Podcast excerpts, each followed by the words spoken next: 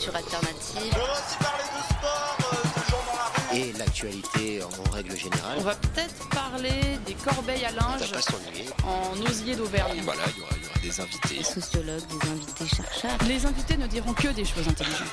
Ça va peut-être s'étriper un peu de temps en temps, mais La matinale de 19h, du lundi au jeudi jusqu'à 20h sur Radio Campus Paris. Les petits policiers sont nos amis pour la vie. Alors c'est en substance hein, le message que veut faire passer la gentille police nationale et les gentilles compagnies républicaines de sécurité contre les méchants manifestants et les horribles casseurs. hein. Les casseurs, on ne sait pas trop ce que ça veut dire, mais apparemment cette race d'individus se reconnaîtrait par le port d'un casque et d'un masque de protection. Alors vu que les manifestants sont bombardés de gaz lacrymo et qu'ils se reçoivent parfois des flashballs dans la gueule, les manifestants, enfin je veux dire les casseurs, sont de plus en plus nombreux à vouloir se protéger.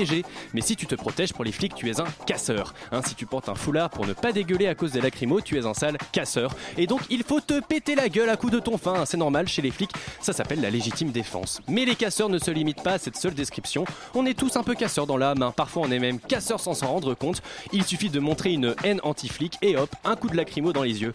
En fait, il faudrait faire des dépistages de casseries dans les cours de lycée, hein, comme le propose cette chère Valérie Pécresse avec le cannabis, hein, un autre élément de la haine anti-flic, sûrement. Par exemple, Johan Cavallero de la section CRS du syndicat Alliance Police Nationale, autant vous dire que lui c'est pas un tendre. Il a fait un inventaire à la Prévert des responsables de cette haine anti-flic. Alors on trouve les anarchistes, les zadistes, mais aussi les réseaux sociaux. hein. Mark Zuckerberg est un dangereux autonomiste. hein. À San Francisco, tout le monde l'appelle le Che de la Silicon Valley. Il y a aussi hein, la Ligue des droits de l'homme qui diffuserait ce message nauséabond qui nous rappelle bien sûr les heures les plus sombres de notre histoire. La Ligue a en effet osé réclamer une enquête parlementaire sur les violences policières. Oh là là, la bourde En démocratie, hein, demander une enquête parlementaire parce que des jeunes ont les côtes explosées et un œil en moins à cause des flics. Non mais attends, il ne manquerait plus qu'on passe des lois en force euh, sans les voter. hein. La matinale de 19h, le magazine de Radio Campus Paris. Bienvenue dans la matinale. hein. Nous accueillons dans notre première partie d'émission Sander de Souza, Cybèle Vigneron et Valentin Braca-Le-Guerne pour nous parler de la LGBT-phobie et du festival et du village associatif hein, Ida Blot. hein. vous me dites si je me trompe dans les initiales. Après une chronique hein, de Loïc, nous recevons dans la deuxième partie d'émission Elliot Paris pour nous euh, parler du festival Festival hein, justement. Et enfin, nous conclurons cette émission avec un reportage d'Éléonore sur le film iranien Nolan Cette émission est réalisée par Rémi. Il est 19h passé de 4 minutes. Vous êtes bien dans la matinale. Campagne originale qui est en rapport avec la journée mondiale de lutte contre l'homophobie, c'est ça? Oui, qui se tenait hier, William. Et c'est les laboratoires d'Atacalab et l'association AIDS qui ont sorti un médicament qui s'appelle Homophobiol, disponible en Ah ouais. pastille pour les crises aiguës ou en patch pour l'homophobie latente. Lorsque quelqu'un vous dit je ne suis pas homophobe, mais, Mais, là oui, vous oui, pouvez oui. lui donner le, le médicament en question. Les boîtes seront distribuées dans toute la France et en Belgique bien. jusqu'au 27 mai. D'accord? Je vais commander quelques boîtes. Composé d'agents adoucissants et d'extraits naturels d'arc-en-ciel, un homophobiol est un faux médicament qu'il est indispensable de prescrire à toute personne haineuse hein, et ignorante en matière d'homosexualité. Alors pour parler de la LGBT-phobie, de la journée mondiale contre l'homophobie et la transphobie, et bien sûr du village associatif Ida Blot qui se tient ce week-end à Paris, nous recevons aujourd'hui Sander de Souza. Bonsoir. Bonsoir à tous. Alors, bonsoir à tous. T'es président du GLUP, le groupe LGBT des universités de Paris. Avec toi, euh, Cybèle Vigneron, responsable militantisme du GLUP. Bonsoir. Et du CAELIF. Et du CAELIF, oui, le collectif des associations étudiantes LGBT d'Île-de-France. Et enfin, à vos côtés, Valentin Braca-Le-Guerne, responsable événementiel des marches et, et marches et fierté, pardon, au MAG Jeunes LGBT. Et aussi responsable, hein, apéro du GLUP, ça c'est important. Bonsoir Valentin. Avec nous aussi Maureen, journaliste à la rédaction de Radio Campus Paris. Bonsoir. Salut Maureen, ça va? Ça va très bien. Tranquille. Alors, hier, 17 mai, hein, c'était la journée internationale contre l'homophobie et la transphobie. Et la transphobie, excusez-moi. Alors, en France, est-ce que ça va mieux ou pas, comme dirait un certain euh, François Hollande, en matière euh, d'homophobie et de transphobie? Donc du coup effectivement on peut faire le, enfin, euh, pardon, parce que je, je, vois que je sais pas si le micro est allumé Le micro pas est tout à fait opérationnel, on vous Euh, entend. Donc effectivement, on peut penser qu'il y a de plus en plus de lois qui euh, amènent à moins de discrimination vers les personnes lesbiennes, gays, bi, trans, intersexes et autres. Mais euh, encore aujourd'hui dans la société, dans la vie de tous les jours, nous avons des personnes LGBT qui témoignent d'actes euh, LGBT-phobes, et ça, on parle vraiment de sujets qui touchent le- leur vie de tous les jours.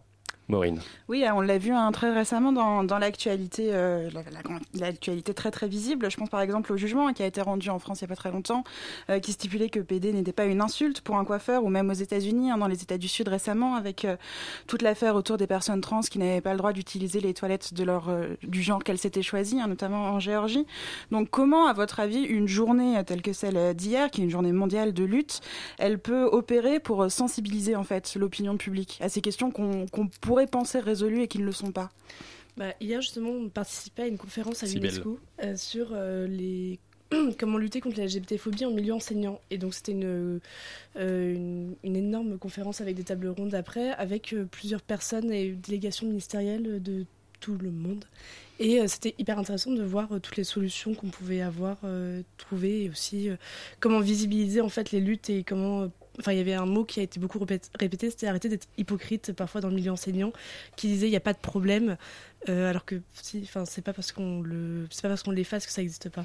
Alors concrètement, il y, a des, il y a des outils pédagogiques qui sont développés, notamment pour l'école? Oui, il y a la formation des enseignants, il y a aussi la diffusion de films, euh, enfin, de témoignages, et euh, il y a aussi juste avoir, enfin, en informer le gouvernement aussi qu'il faut prendre des mesures, faire des commissions, tout ça, euh, faire des journées de visibilité. Valentin. Oui, puis il y a, je pensais également aux interventions au milieu scolaire où, euh, où il y a plusieurs associations, associations dont le MAC Jeune LGBT euh, qui euh, interviennent dans les classes euh, du collège au lycée euh, pour parler de LGBT-phobie et euh, de discrimination et de sexisme. Et donc euh, l'idée c'est euh, de, de, de, de donner le vocabulaire aux, aux jeunes, de, de leur expliquer ce- qu'est-ce que c'est exactement et puis quelles sont les conséquences euh, de- d'actes homophobes. Alors, ce que vous nous dites euh, tous les trois en substance, c'est que l'éducation euh, reste un milieu où l'homophobie euh, est très prégnante. hein. C'est, euh, on pourrait croire au contraire que l'éducation nationale, il y a des efforts qui sont faits, euh, mais ça reste l'un des premiers euh, cercles de socialisation, on va dire, où il y a l'homophobie. C'est, c'est ça?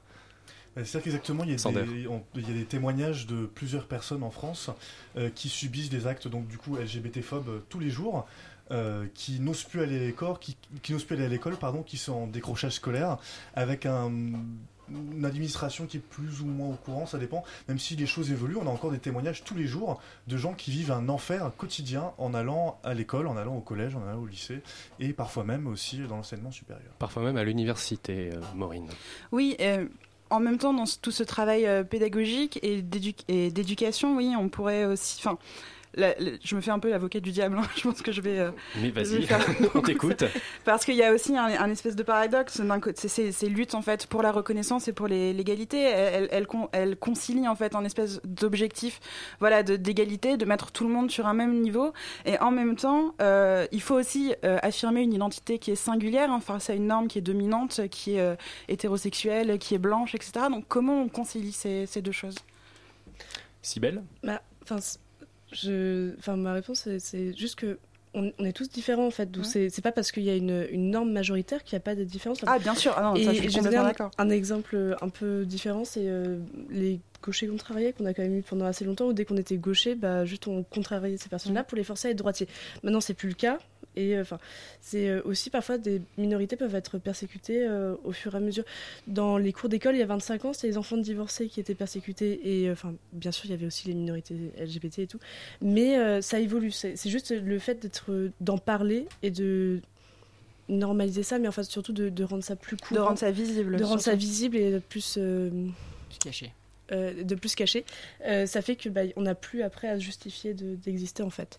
Alors en 2015, hein, le SOS Homophobie a sorti un rapport et donc il y aurait euh, SOS Homophobie a recueilli 1318 témoignages d'actes LGBT-phobes. Alors ce chiffre, il est en baisse de 40% par rapport euh, à 2014 euh, et par rapport à 2013, c'est encore plus une baisse puisqu'en 2013, ça, le nombre d'actes homophobes avait explosé, hein, notamment à cause des débats sur le mariage euh, pour tous. Donc la tendance, cependant, elle serait à la baisse. Euh, Vous êtes d'accord avec euh, ce rapport, avec cette affirmation en tout cas? Disons que Sander. euh, entendre le nombre de témoignages qui sont à la baisse, alors moi j'avoue que je connais pas tous les détails chiffrés de ce qui est à la baisse ou de ce qui est pas à la baisse. Euh, dans nos associations, trois, de, trois asso- asso- associations pardon, Mhm. auxquelles on, on- à laquelle on fait partie, on entend vraiment tous les jours encore des témoignages Donc euh, nous, on... même si on se peut se réjouir du fait que le nombre de témoignages déclarés, ce qui est important, hein, diminue, on estime que ça reste encore un... des enjeux de la vie de tous les jours, de faire en sorte que les personnes LGBT soient acceptées euh, dans la société, dans tous les aspects de la société. Oui, et en même temps, il n'y a pas que le cadre strictement occidental, parce que j'ai vu qu'avec l'inter-LGBT, vous militez aussi pour rendre visible et sensibiliser les gens aux, luttes LGBT, aux violences euh, LGBT-phobes qui sont enfin, dans les pays du Maghreb et au Moyen-Orient, où la situation, elle est vraiment encore très compliquée, hein, parce que les violences, elles sont systématisées, elles sont institutionnalisées, elles peuvent aussi mener à la mort. C'est important pour vous de vraiment sortir de ce cadre occidental pour sensibiliser en fait à un problème qui est plus global? Oui, oui, hein, c'est c'est tout, enfin, tout, l'enjeu est là puisque, puisque encore aujourd'hui, euh, il y a donc 72 pays euh, dans lesquels l'homosexualité est condamnée et dont 10 pays où l'homosexualité est condamnée à mort. Donc euh, c'est pas du tout un enjeu strictement occidental, bien au contraire, et d'où l'intérêt de se mobiliser autour d'un événement international. Dans vos, euh, dans vos associations, euh, vous avez euh, des, des, des, liens avec des associations qui luttent au Maghreb ou dans d'autres pays, peut-être, pas seulement au Maghreb, en Amérique latine, en Asie, en Europe de l'Est Sibelle euh, dans l'association euh, Plug and Play qui fait partie du KLIF, euh, ils ont fait une conférence avec Shams, qui est une association LGBT au Maghreb. Et donc ça permettait de faire un retour d'expérience aussi. Et hier à l'UNESCO, il y avait plusieurs personnalités qui représentaient des pays du Maghreb et d'Afrique et qui en fait posaient la question aussi de comment est-ce qu'on peut lutter contre l'homophobie quand c'est puni de mort en fait. Donc c'était intéressant. Valentin. Et, euh, et, en ce moment, il y a un projet en cours, euh, Be the Change, qui est une conférence euh, euh, qui a pour objectif de rassembler des associations jeunes LGBT de, d'Afrique et de, d'Afrique du Nord et, et d'Europe et, et, du Moyen-Orient. Et donc, l'idée, c'est justement de, de, de, se, de, se, rassembler, de parler de, bah, de LGBT-phobie au, au, niveau national et régional et au niveau local et d'avancer ensemble. Alors, on marque tout de suite une petite pause la matinale de 19h, du lundi au jeudi jusqu'à 20h sur Radio Campus Paris.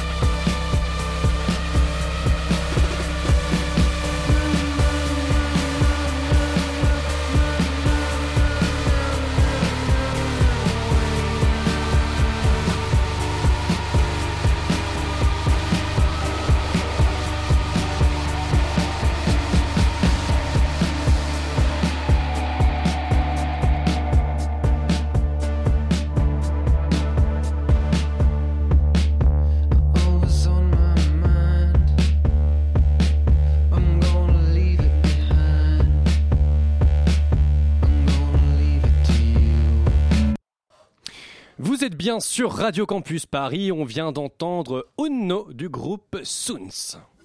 La matinale de 19h sur Radio Campus Paris. De retour sur le plateau de la matinale en compagnie de Sander, Sibelle et Valentin pour nous parler euh, de l'homophobie et de la transphobie, hein, et notamment euh, voilà, de, de- du festival qui aura lieu ce week-end du village associatif. On, en- on aura l'occasion euh, d'en reparler. Maureen, tu vas un peu plus nous parler maintenant, ou plutôt leur poser des questions sur les causes un petit peu de cette homophobie, les causes, mais aussi qu'est-ce qu'on peut faire pour prévenir Oui, l'homophobie. C'est ça, j'ai vu qu'avec le GLUB, vous aviez aussi euh, un gros pôle euh, préventif. On parlait hors micro du rôle euh, qu'Internet joue hein, dans les discriminations. c'est un lieu très très violent hein, pour les discriminations en général et particulièrement pour les discriminations LGBT-phobes. Euh, quels outils on peut développer pour lutter contre ça et est-ce que vous en avez d'ailleurs?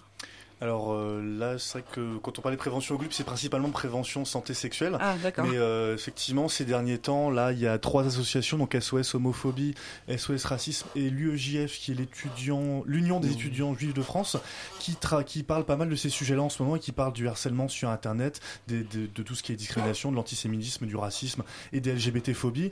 Euh, un des outils, donc effectivement, on parlait d'Internet, des conséquences que ça peut avoir sur les jeunes.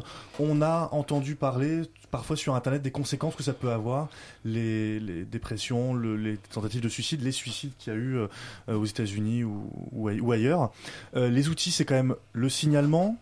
Et euh, quand on essaie de signaler de notre côté, on a- il faudrait bien, il faudrait que de l'autre côté, au niveau de Twitter, au niveau de Facebook, au niveau des autres réseaux sociaux, il faudrait que ces signalements amènent à, euh, À une action un peu à une plus action, concrète, en voilà, fait, à une puisque- action plus concrète, à une c'est- suppression, à des sanctions, et voilà. Oui, bah, Oui. Maureen. Non, mais Maureen, je t'en prie. Parce que finalement, on reste toujours, hein, quel que soit le sujet, dans une dénonciation qui est très très de, de surface, hein, sur laquelle, euh, sur laquelle il n'y a pas vraiment de prise hein, vraiment concrète. Et on, on voit bien, on parlait tout à l'heure aussi des, des pays du Maghreb, on voit bien en fait comment d'un pays à l'autre, d'une sphère culturelle à l'autre et d'un cadre, finalement, ces luttes pour euh, la visibilité, la reconnaissance, euh, elles, elles se déplacent. Comment d'une association militante à l'autre, on, on peut s'organiser en fait pour concilier tous ces tous ces équilibres et tous ces déséquilibres?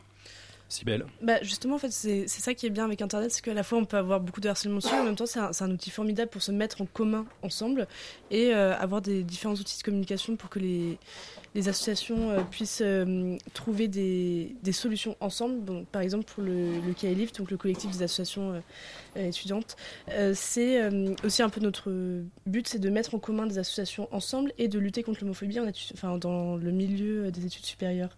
Et donc comme ça, ça nous permet d'être plus forts et d'avoir une meilleure représentation et de pouvoir aussi parfois faire face à une administration qui est très hostile. Donc faire corps ensemble, c'est vraiment fondamental en fait. C'est ça. Et alors concrètement, face à un, à un acte d'homophobie ou de transphobie ou même euh, ra- raciste euh, euh, sur Internet, euh, qu'est-ce qu'on fait? On vous contacte? Enfin, comment, comment est-ce que qu'est-ce qu'on doit faire? Bah, en fait, en général, il y a beaucoup de, de signalements, euh, mais euh, ça devient significatif que quand il y a genre une centaine de personnes qui le signalent, sur Twitter, même sur Facebook, et euh, on remarque, il y a beaucoup de, de répertoires de ça, de que des, des actes ultra violents euh, sont signalés et que après les modérateurs disent non, il n'y a pas de problème. Par contre, dès qu'on voit un bout de téton féminin, bah là c'est tout de suite censuré. Donc euh, on, voit que c'est un peu à géométrie variable. Euh, oui, c'est vrai. Là, j'ai une citation, par exemple, de, Christine Boutin, hein, par exemple, qui déclare l'homosexualité est une abomination, mais, mais pas la personne. hein. le péché n'est jamais acceptable, mais le pécheur est toujours pardonné.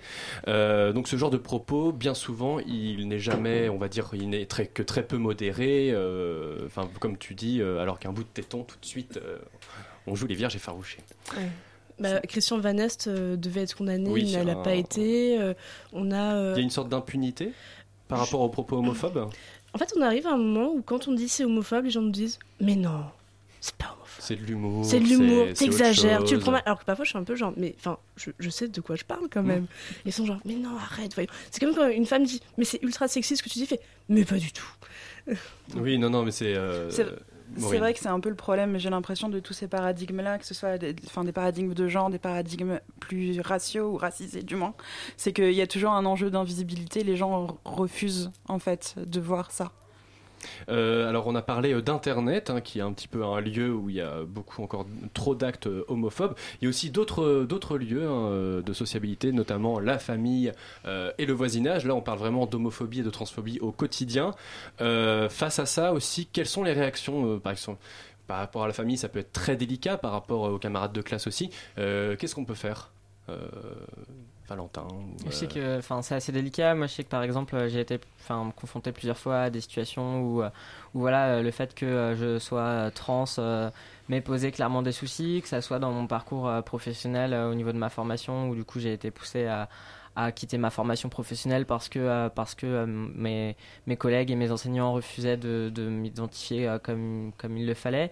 Et puis des, des cas de la vie concrète, des cas du quotidien liés à la transphobie d'État, le fait que euh, à l'heure actuelle, pour l'instant, je ne puisse pas changer d'état civil euh, puisque euh, je refuse de me faire stériliser. Donc euh, il y a actuellement des amendements qui sont en cours de discussion justement pour, pour améliorer ces procédures, mais ça a des, enfin, c'est pas un amendement qui, qui n'a qui n'a Alors, pas d'objectif justement parce Justement, que oui, il y a un abondement, euh, à la grande surprise un peu de tout le monde. hein, il, est, il a atterri comme ça euh, par le ministre donc, de la Justice, Jean-Jacques Urvoy.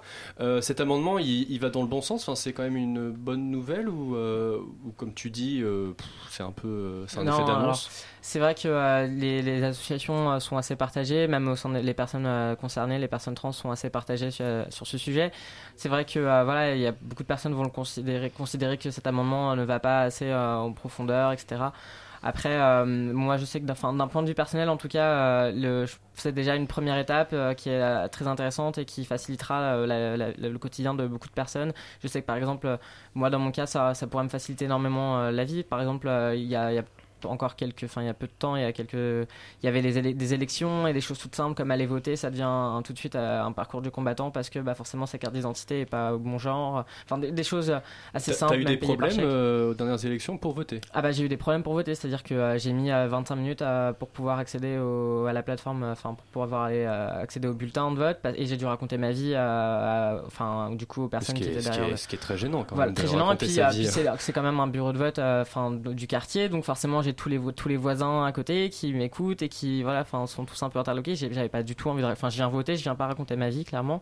Et bah pour autant je suis quand même obligé. Et puis ça va être aussi par exemple pour euh, pour aller payer euh, au, enfin au supermarché si je si j'utilise un chèque, tout de suite on va me regarder un peu bizarrement. euh, pourquoi vous utilisez le, le chéquier de votre femme enfin des choses enfin assez assez assez assez étrange comme ça où du coup je dois justifier dire que si c'est bien ma carte d'identité euh, que voilà ou euh, ou même à la banque euh, puisque du coup ma, pareil ma carte ma carte bancaire est pas mon, mon nom mon nom du, du quotidien il est à mon nom d'état civil que je ne peux pas changer et plusieurs fois du coup j'ai j'ai le droit à mes à mes interlocuteurs qui me demandent pourquoi est-ce que je change pas et je leur dis mais c'est pas que je veux pas c'est qu'à l'heure actuelle je ne peux pas C'est que c'est pas possible. Alors, cet amendement, il renvoie aussi à la question, enfin, il renvoie à d'autres problématiques comme la, la PMA pour, pour les couples euh, lesbiens. Euh, Est-ce que vous espérez dans les prochaines années euh, des, des avancées par rapport à, à ce sujet Bah, Peut-être si belle Bah, J'espère vraiment que oui, ça va se faire et que bah, je, je pourrais avoir des enfants en France parce que un Parce que peu. concrètement, actuellement, euh, si tu es marié euh, avec une autre femme, euh, vous ne pouvez pas accéder à la PMA, sauf si elle se déclare célibataire. Euh, C'est- non, c'est plus pas. compliqué que ça. On me, on me fait des signes que je me trompe complètement en plus. Non, non, les- la PMA est pas accessible aux femmes célibataires, euh, si je me trompe pas. Et euh, ensuite, enfin, c'est plus, c'est plus pervers que ça en fait, parce que c'est même si, imaginons, je, je tombe enceinte, je suis mariée et tout, il y aura pas de présomption de parentalité si jamais c'est pas moi la mère biologique. Ce qui fait que même si je suis mariée avec cette personne-là qui tombe enceinte pendant notre mariage et qui accouche, il va falloir que je fasse toute une procédure d'adoption qui peut m'être refusée. D'accord. Alors que si jamais c'est un couple hétérosexuel, Oui, bah juste. il n'y aura pas, euh, il y aura il y jamais de aucune problème. question. Oui, voilà.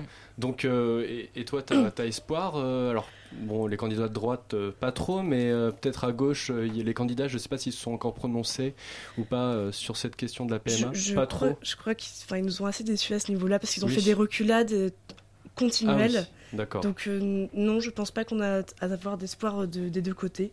Et de toute façon, on continuera à aller en Belgique ou en Espagne. Enfin, c'est juste, euh, bah, c'est encore hypocrite là. Ah oui, on est encore dans l'hypocrisie.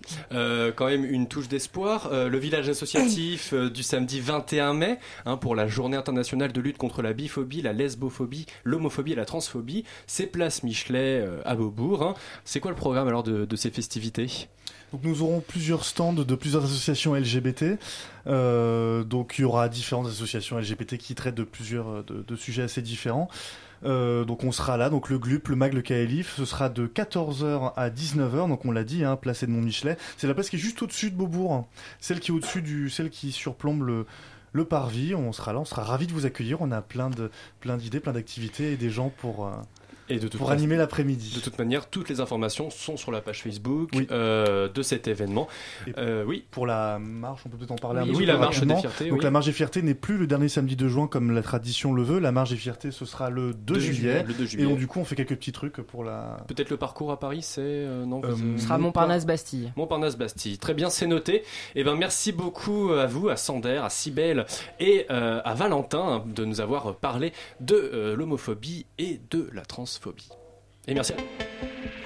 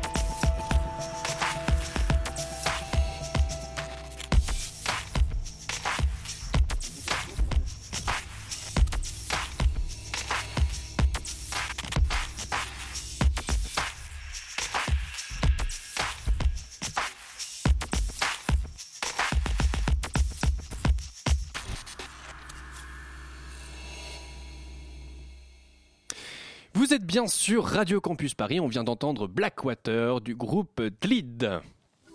La matinale de 19h. Nouvelle semaine de tension sociale hein, et ce matin, Loïc, c'est les policiers qui sont descendus dans la rue. Les équipes de Radio Campus étaient sur place. Exactement. Alors vous avez tous vu cette image, je pense, de voiture de police brûlée, quai de Valmy. Le préfet de police de Paris, Michel Cadeau, parle euh, d'une scène de violence rarement atteinte. Un nouvel épisode après plus de deux mois d'affrontements de plus en plus violents entre certains manifestants et les forces de l'ordre. Alors je vous propose pour commencer d'écouter Julien Lecam du syndicat Alliance qui appelait à la mobilisation ce matin. Il explique, il explique explique son ras-le-bol au micro de Tristan. Moi, mes collègues, euh, on dénombre euh, tous les jours à chaque rassemblement des dizaines de blessés, parfois des blessures très graves. C'est quoi? C'est justement les blessés de la police? On parle de 300 blessés. Qu'est-ce que c'est exactement Qui est-ce qui décide des jets de pavés, Des jets de pavés, vous savez, vous avez beau être équipé euh, maintien de l'ordre, vous avez un casque, mais si vous voulez, vu les, projectiles, les cailloux, vous savez, les casques ne sont pas intégraux. Donc il y a forcément un moment où la, la vitre va casser. Moi, j'ai vu des des casques fissurés, avec des visières fissurées. Les collègues ne peuvent pas faire du maintien de l'ordre avec des casques balistiques. Julien Lecam, secrétaire régional adjoint du syndicat Alliance. Alors une contre-manifestation pour dénoncer les violences policières était aussi prévue à 11h, mais elle a été interdite par la préfecture de police. Ouais, et ce qui n'a pas empêché certaines personnes de venir dire quand même leur colère contre les forces de l'ordre. Un peu d'ambiance sur place et puis on écoutera Eric, un militant qui a bravé l'interdiction de se rassembler. Monsieur Flamby avait prévu de privatiser même la nuit. Le son. La police de notre pays, elle est censée euh, protéger la population. Mais là, ce qu'ils font, c'est n'importe quoi. Ils essaient de mater le mouvement, en fait, euh, d'essayer de, de, faire peur aux gens pour que les gens ne viennent plus en manifestation, ne viennent plus sur la place. Il y a, a peut-être des gens qui sont casseurs ici dans, le mouvement, mais on est casseurs que de matériel. Eux, ils cassent des vies. Euh, le manifestant à Rennes, il a perdu un œil, par exemple, et euh, lui, euh, c'est toute sa vie qu'il va regarder ça, c'est à vie. Casser la, vitre, le Paul qui est derrière, il a sûrement une, il a sûrement, comment on appelle ça, une assurance, il va la repayer. Bon, ça va coûter un peu d'argent, ça va faire marcher peut-être l'économie d'assurance d'ailleurs, mais le gars qui a perdu un œil, c'est fatal. Alors les manifestants violents aident-ils les compagnies d'assurance? On va peut-être enquêter là-dessus. En attendant, ce matin, des représentants syndicaux de la CGT Police sont allés à la rencontre des contre-manifestants. Euh, on écoute un peu les échanges qu'il y a eu ce matin avec notamment le syndicaliste Alexandre Langlois. Parti vous dire ce que vous pensez d'Alliance devant les micros Ce qu'on pense d'Alliance Ah bah alors il n'y a pas de courage, c'est que sur leur mot d'ordre stop à l'identifié on trouve ça contre-productif, ça augmente les tensions.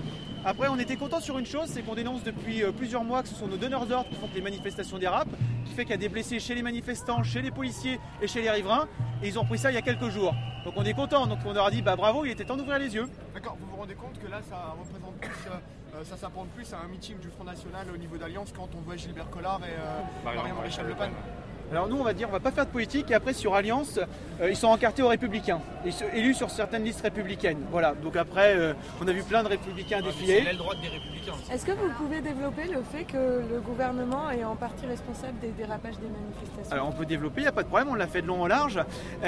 donc c'est pourquoi? Parce qu'il y a des groupes violents qui sont identifiés clairement avant les manifestations, pour la plupart. Euh, à ce moment-là, on pourrait euh, les interpeller, ou tout du cas, j'allais dire, comme ils ont encore rien fait, ce qui est vrai, on pourrait faire comme quand on va voir un concert. Moi, quand je vais au stade de France voir un concert, on me demande d'enlever toutes mes armes par destination. Et après, tu intègres le cortège ou tu t'en vas. Alexandre Langlois de la CGT Police qui répondait aux questions des contre-manifestants ce matin. On dénombre au final quelques centaines de manifestants dans le camp des policiers et autant dans le camp des contre, du contre-rassemblement.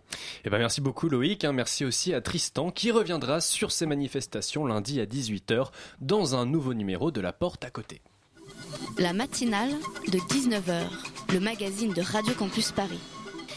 Merci beaucoup à Loïc et merci beaucoup Maureen hein, que je n'ai pas eu le temps de, remercier tout à l'heure pour sa merveilleuse co-interview. Alors pour parler de festival, hein, nous recevons Elliot Paris, organisateur hein, de ce festival de street art qui se déroulera les 21 et 22 mai du canal de l'Ourcq jusqu'au canal Le Saint-Denis. Alors festival, c'est organisé par l'association de l'amour et des murs, la galerie d'art urbain The Wall et la mairie du 19e arrondissement de Paris. C'est le premier festival parisien dédié au street art et aux cultures urbaines.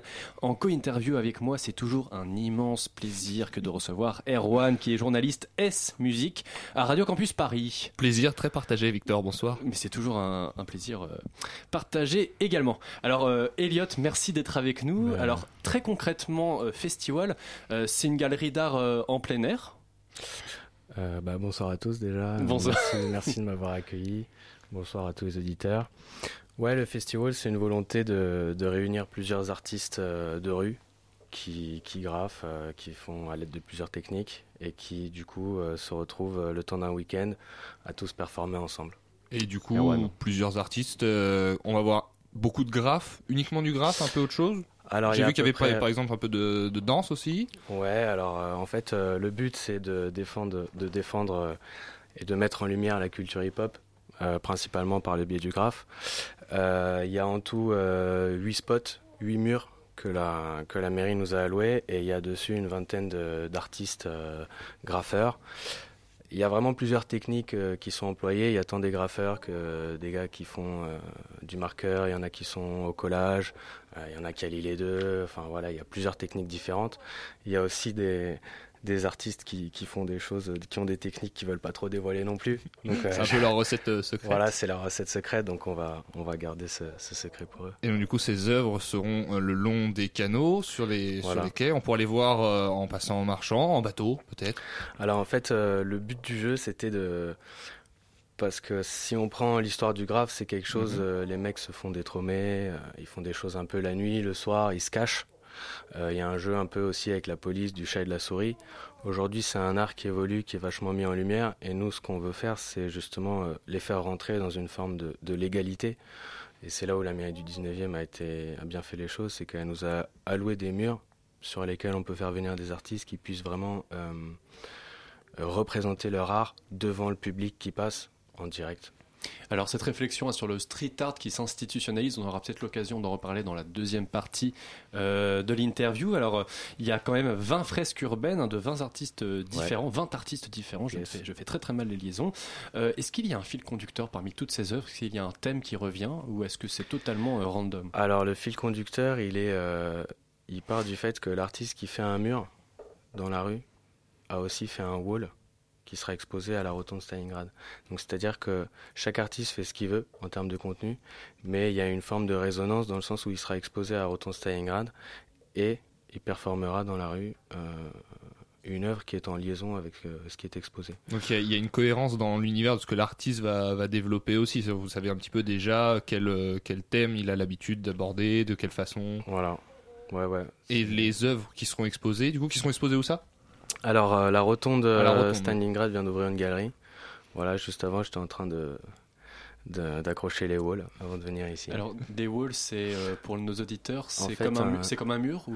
En fait, euh, la galerie The Wall, qui est une galerie d'art urbain en ligne, est partie du constat de l'art urbain que lorsqu'il se vend, il se vend sur toile, ce qui dénature un petit peu l'esprit rue, l'esprit mur. On perd le Donc, support. on perd le support. Donc en fait, l'idée de The Wall, c'était de, de voilà, de, de, de recréer un mur, en fait, de, construire un cadre dans lequel on, fait, on coule du plâtre, en gros.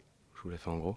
Et justement, donc on peut travailler la texture, on peut travailler la couleur, on peut intégrer euh, des plaques électriques, des plaques de métal, euh, et puis ensuite l'artiste euh, s'approprie le wall en faisant ce qu'il a envie de faire. Et ce qui est intéressant, c'est que du coup, tous les artistes, aussi différentes leur technique soit-il, ou, ou voilà, ou leur, leur âge, leur maturité, adhèrent au concept du wall. Donc en fait, il y a un lien entre tous les artistes. Du coup, qu'on comprenne bien, avant, on pouvait acheter de l'art urbain sur toile, et maintenant, on peut s'acheter un pan de mur sur lequel un artiste a fait, a fait une œuvre. Voilà. Alors après, ça, ça reste une fiction dans le sens où c'est un pan de mur qui est fabriqué. hein. C'est pas un pan de mur qu'on va choper. Oui, on n'a pas, on pas enlevé le mur d'une rue pour. Ce serait trop galère, mais, euh, mais c'est à peu près ça l'idée, ouais. Parce qu'avant, c'était aussi ça le charme de, de l'art urbain, c'était justement que l'artiste faisait son œuvre euh, dans la rue et qu'elle elle devenait un petit peu. euh, elle était exposée un peu à la vue de tous euh, tout le temps sur le mur. Voilà, c'est ça.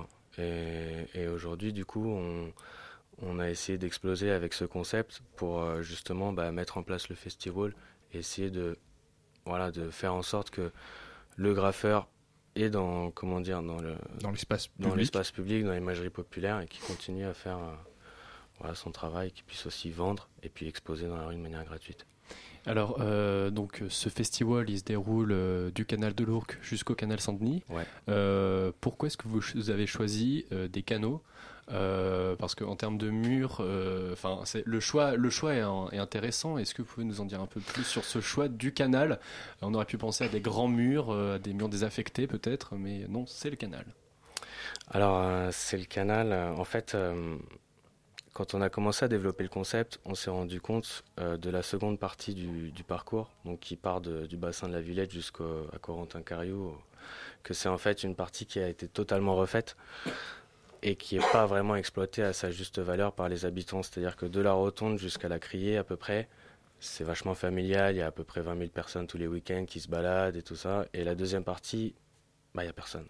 Il n'y a pas eu de réappropriation de cet espace qui a été refait. Donc en fait, c'est un moyen pour nous, euh, au-delà du fait qu'on adore ce lieu, les canaux, enfin voilà, c'est vachement sympathique. C'est aussi une, un- une manière pour nous de, de créer un tissu urbain un peu nouveau par le biais d'un art qui est populaire et qu'on a envie de mettre en lumière. Et ça, a- ça a été aussi pour le coup une volonté partagée par la mairie qui vous a, qui vous a apporté votre soutien. C'est quelque chose qu'on imagine qui est, qui est plutôt euh, sympa pour vous. Tout à fait, c'est bah, c'est c'est elle qui voilà qui dispense les autorisations domaniales quoi pour pour les murs. Donc euh, il faut monter les dossiers, il faut savoir les séduire et ils nous ont soutenus et pour ça on les remercie aussi. Bien, big up euh, la mairie du 19e. Big up, big Mais up. alors, c'est pas seulement festival, c'est pas seulement euh, du street art ou alors euh, de, la, de la peinture sur mur, euh, mais c'est aussi de la musique. Excusez-moi. C'est aussi de la musique avec deux scènes différentes. Il y a des artistes. Comment est-ce que ça s'articule alors avec le, le street art, cette musique? Bah en fait c'est c'est ce lien qu'est le hip-hop quoi, qui est dont en fait il y a plusieurs fondamentaux, plusieurs piliers. Donc euh, il y a le rap, il y a le graphe, euh, il y a le beatbox, il y a le DJ euh, et il y a la danse. Et en fait euh, nous quand on a vu qu'on avait euh, plusieurs spots pour les graffeurs, on s'est dit bah, il y a des espaces qu'on peut exploiter et donc pourquoi pas pousser la chose et faire venir euh, des assos. Donc il y a des assos de danse, il y a une asso de slam, Univers Slam. Euh, il y a un groupe qui reprend des morceaux de Fela qui fait de l'afrobeat qui s'appelle Les Moncoutis. Euh, voilà, il y a un rappeur qui vient de Saint-Etienne qui s'appelle Eska. Euh, voilà, il y a tout un tas d'artistes qui se recoupent sous cette grande famille qui est le hip-hop, euh, entre guillemets. Du coup, il y avait une grande envie ouais, de réunir toutes les disciplines qui font l'art de rue, que ce soit la musique, la danse, euh, l'art. Voilà. Ce sera un petit peu toute cette, toute cette galaxie qui sera, qui Voilà. sera représentée. Et euh, on part aussi du postulat que, en fait, les artistes de rue qui vont graffer sur les murs sont plus ou moins connus, ils ont plus ou moins d'expérience. Et, et ceux aussi sur les scènes sont dans cette, dans cette mouvance-là, mais on, on part vraiment du principe que les artistes qui viennent sont là pour faire partager leur art. Ils sont pas là, ils sont pas nécessairement là pardon, dans une visée lucrative, ils sont là pour euh, donner ce qu'ils font, représenter ce qu'ils font et partager le plus possible avec le public. Quoi. Alors on marque euh, tout de suite une petite pause.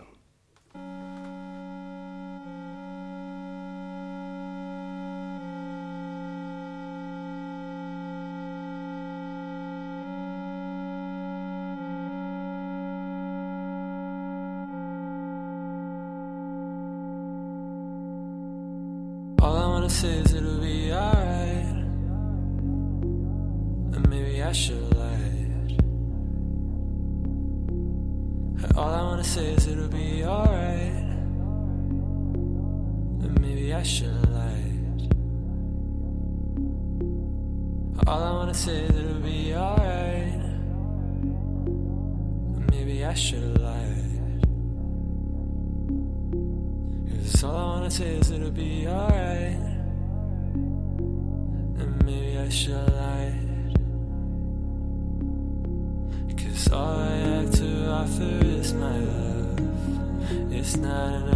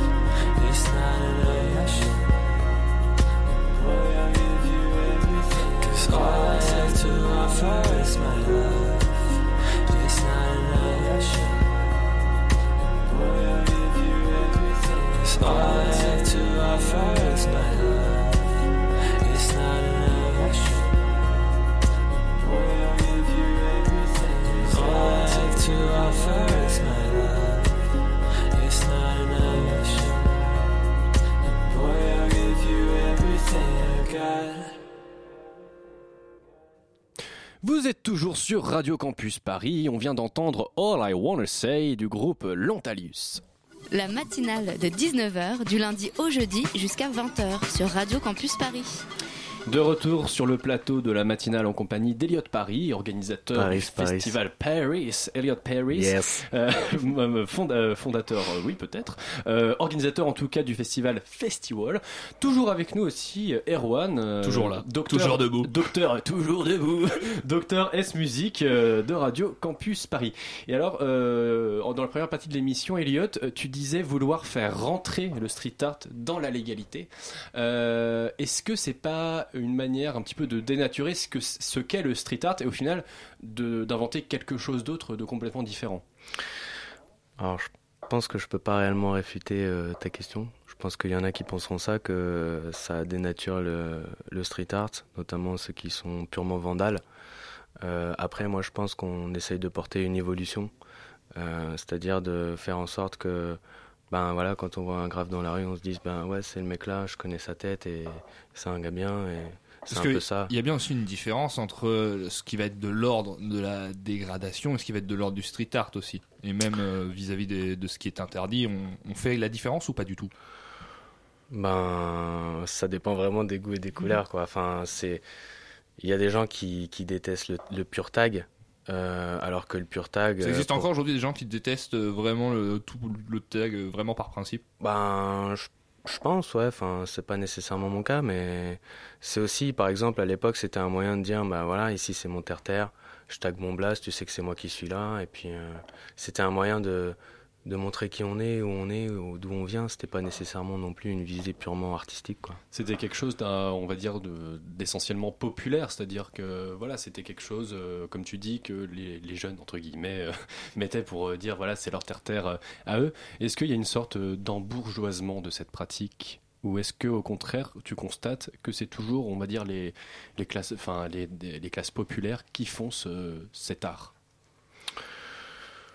Bah, c'est une question. euh, C'est une question pas- un peu provoque, peut-être, C'est euh. c'est pas une question euh, provoque, c'est une question en fait où on pourrait euh, on pourrait prendre les, les deux thèses quoi. Enfin moi je pense que aujourd'hui c'est pas que ça s'embourgeoise, c'est que ça se démocratise. Donc euh, nécessairement, ben voilà, c'est pas forcément la grosse caille du voilà de cité qui fait nécessairement ça. On n'est plus trop dans ce cliché-là. Je pense que c'est un art qui qu'il faut porter euh, au même titre que tous les autres arts et qu'il faut se battre pour pour qu'il soit reconnu. Et, euh, et ça, ça passe par euh, une reconnaissance euh, portée par les acteurs publics, comme la mairie du 19e, ou des assos, par exemple l'asso Dame, dans laquelle je fais partie. Eh ben voilà, nous, notre but, c'est de promouvoir le graphe, les cultures urbaines, et d'essayer de se battre contre cette clandestinité qui était reconnue, qui est peut-être en train de s'atténuer, mais, mais qu'on a envie quand même de, voilà, de, de dire aux artistes, ben voilà, vous pouvez venir, c'est votre espace, c'est, vous faites ce que vous voulez, vous avez, vous avez pas à, regarder derrière vous s'il y a un maître chien euh, qui surveille les lieux, quoi. Et justement, on a, on a l'impression que dans toutes les disciplines que représentent, euh, qui sont représentées dans l'art de rue, euh, on n'est pas au même niveau un petit peu partout. On a déjà eu l'occasion sur Radio Campus Paris d'aborder euh, la, la question de- du hip-hop et de la Mm. danse, qui est Mm. aujourd'hui euh, une pratique qui est plus vraiment du tout underground, qui est enseignée dans des conservatoires, qui est même en train d'être Ouais. reconnue par l'État. C'est moins le cas du, du street art.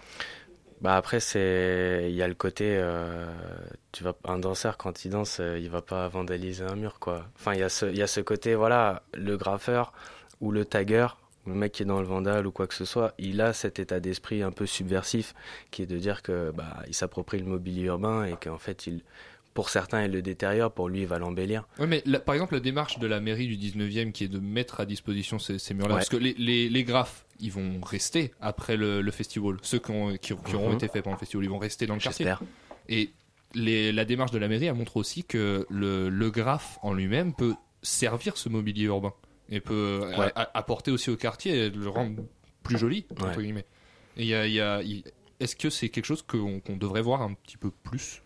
Bah alors euh, moi je suis Toi, 600% personnellement, forcément, là-dedans hein. parce que voilà on, on est aussi allé voir la mairie pour pour euh, pour faire en sorte qu'ils puissent euh, nous allouer des murs donc euh, nous si tu veux on aimerait que que ce soit euh, l'art number one euh, que tout le monde euh, le connaisse qu'il soit enseigné que voilà t'aies une section graphe au beaux arts à la limite enfin tu vois ce que je veux dire? C'est c'est ce pour quoi on se bat Après, euh, le, le street art, on a eu un bel exemple, peut-être à la gare du Nord, euh, à la gare du Nord où euh, voilà, Yes. il y a eu un ensemble de murs qui ont été Yes. recouverts. Enfin, ils ont bien pris soin quand même de mettre un truc en dessous Ouais. hein, pour euh, pas que ça, ça salisse. Mais, euh, mais tu penses que ça peut être une évolution future du street art, c'est-à-dire euh, d'embellir entre guillemets les bâtiments publics, voilà, pour redonner un second souffle.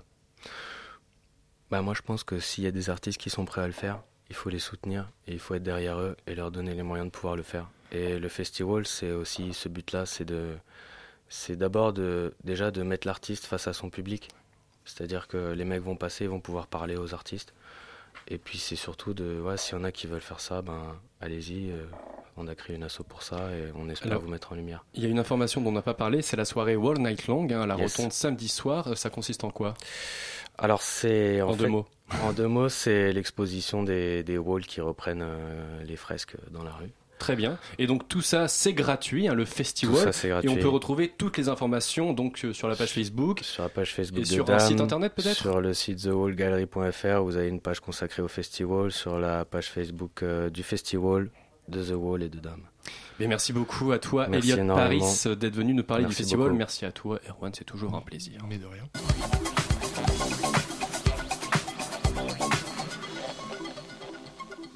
Bonsoir Éléonore, Hein, pour finir cette émission, on va parler de musique, de musique iranienne hein, surtout, car en Iran, les chanteuses et la loi, ça ne fait pas bon ménage, et c'est ce que montre un documentaire que tu nous présentes ce soir. Et oui, Victor, euh, les chanteuses iraniennes n'ont en fait pas du tout le droit de se produire dans leur pays, car l'islam interdirait que les femmes soient visibles en public. En fait, c'est surtout une interprétation très particulière de l'islam que font les Iraniens. C'est ce week-end, en écoutant qu'un festival de musique sacrée s'est déroulé au Maroc, que j'ai bien vu que l'islam n'interdit absolument pas aux femmes de monter sur une scène. Et c'est ce que dénonce très bien le film d'Ayat Najafi, No Land Song, sorti en mars dernier. Plus qu'un film, c'est un documentaire qui raconte la volonté de sa sœur, Sarah Najafi, d'organiser à Téhéran un concert qui célébrerait le talent des chanteuses. Et c'est depuis la révolution islamique de 1979, en fait, que les Iraniennes ont l'interdiction totale de se produire sur une scène en tant que solistes. Elles le peuvent uniquement si elles sont accompagnées d'un homme. Les premières minutes du documentaire montrent cela très clairement. Sarah Najafi vient, consul- vient consulter un mollah qui dit, je cite, que la voix chantée de la femme se transforme pour donner du plaisir et aucun homme décent ne devrait ressentir d'excitation sexuelle. Fin de citation. C'est donc l'aspect sensuel qui pose problème euh, au mollah. Comme le fait remarquer la chanteuse au cours de cette conversation, la voix d'un homme pourrait elle aussi provoquer des émotions similaires. Mais la loi iranienne accepte parfaitement un homme soliste. Bref, le documentaire hein, critique les conceptions archaïques qui s'appliquent, mais comment est-ce qu'il se construit?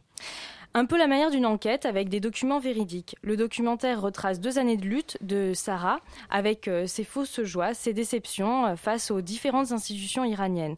Nous voyons Sarah entrer au ministère de la guidance islamique. Si, si, ça s'appelle comme ça. Au ministère de la culture où elle argumente chaque fois avec euh, une naïveté un peu feinte. Le résultat qui est projeté à l'écran, c'est une sorte de patchwork de bande-son avec ou sans image.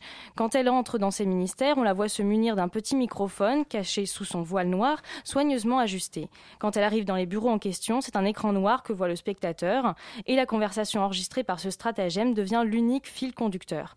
Au-delà de la lutte quotidienne de la, chanteuse, le documentaire est aussi une formidable occasion de faire connaître les artistes qui se produisaient avant la révolution islamique. Des images et même des vidéos d'archives montrent par exemple la chanteuse Kamar qui n'a pas connu la censure actuelle. Habillée d'une robe courte, elle chante dans un bar accoudée au comptoir et elle lance des regards malicieux à son public majoritairement masculin. Dans ces images, aucun voile n'est imposé et c'est l'occasion de montrer aux spectateurs que l'Iran a connu une époque faste où la mode était similaire à celle de la France. En parallèle de sa lutte pour organiser un seul et unique concert, hein, rappelons-le, Sarah enquête sur les anciens lieux dans lesquels les chanteuses du début du siècle se produisaient. À chaque fois, la caméra montre une façade à l'abandon. Les théâtres et salles de concert ont subi la censure islamique. Mais alors, si c'est de toute manière impossible de faire chanter des femmes en Iran, le film euh, ne peut donc pas aller très très loin. hein. Justement, Victor, c'est là que Sarah Najafi se montre plutôt astucieuse. Son entreprise devient vraiment politique à partir du moment où elle invite des artistes étrangères à se joindre au projet. Elle contacte deux chanteuses françaises et une tunisienne. À partir de là, les institutions iraniennes se doivent de défendre une image vis-à-vis de la communauté internationale. Je ne vais pas vous révéler toute la fin, bien sûr, mais le fait de faire participer Emel Matlouti, figure du printemps arabe, euh, ou Jeanne Chéral et Iris Caron, met toutes ces administrations dans une mauvaise posture.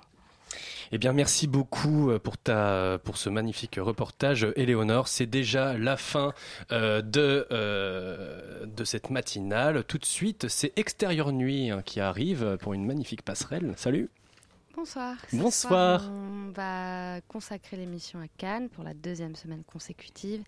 Et c'est notre cher David qui va présenter l'émission, notre ancien rédacteur en chef. Eh bien, chers auditeurs et chères auditrices de Radio Campus Paris, restez à l'écoute. La matinale revient demain à la même heure, à 19h et jusqu'à 20h. Vous pouvez retrouver l'émission en podcast. Et puis, euh, ben, on vous fait des gros bisous. Et puis, euh, bonne soirée à vous. Au revoir.